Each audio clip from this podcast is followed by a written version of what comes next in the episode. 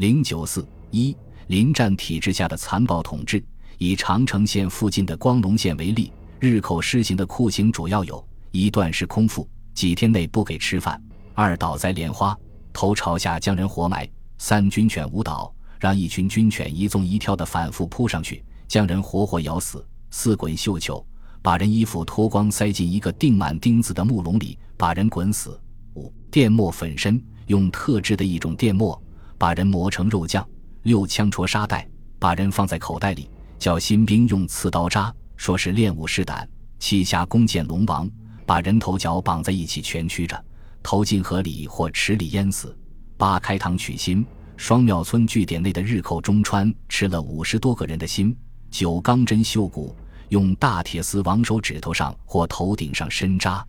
除此而外，还有皮鞭沾水、蜡水胀肚、熏烧活人等毒刑。日寇在该县实施无人区的三年。共计屠杀同胞一点五四万人，抓走一点五万人，除杀害一千人外，几乎全部送往东北与日本内地充当劳工。有相当多的人被强迫去中苏国境抢修军事工程，竣工后即遭杀害。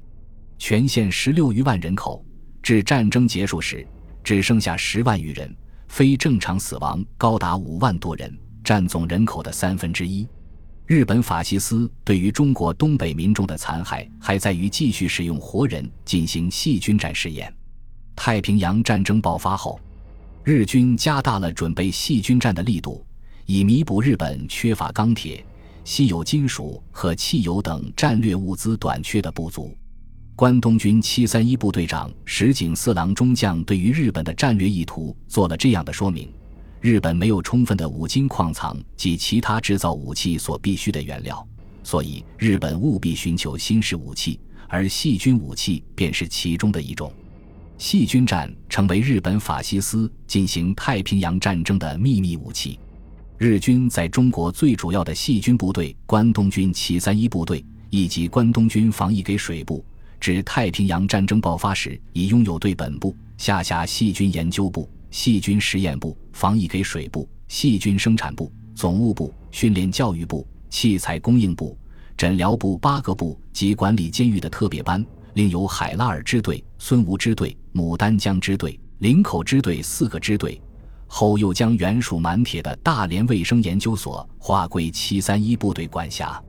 除七三一部队和一零零部队外，日本法西斯又在华北建立北京细菌武器研究所。在华中建立南京荣字一六四四部队，在华南建立波字八六零四部队等，在中国占领区构筑了一个实施细菌战的战略网络。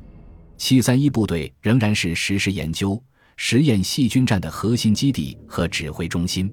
他们继续使用活人进行细菌实验。在七三一部队特设的监狱中，常年关着几百名所谓的原木或猴子。绝大部分是中国的爱国者，此种被送入细菌部队的对象，可由日本宪兵和警察随意按主观意志决定。除所谓政治犯外，凡有可能判处死刑的刑事处分案犯，均可做特殊输送。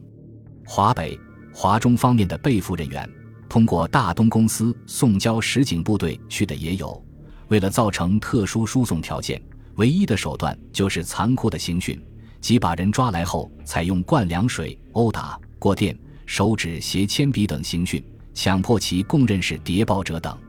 日本法西斯用活人进行试验的手段主要有：各种细菌传染试验、注射疫苗试验、冻伤试验、毒气试验、解剖观察、人血与马血换用试验、梅毒传染试验、细菌武器性能试验、人体移植手术试验，以及以活人为靶子的野外试验等。多得不可胜数。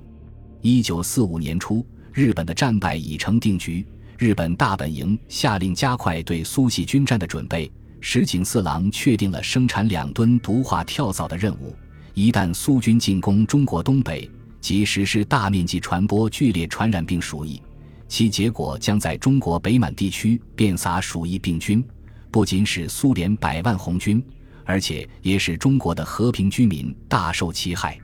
幸而，苏联红军的提前进攻摧毁了日本法西斯的阴谋。更为可恶的是，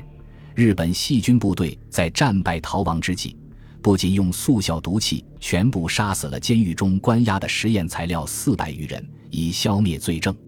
而且将其生产的传染病菌和细菌武器投撒遗弃在当地，继续残害中国人民，造成了难以根治的战争遗害。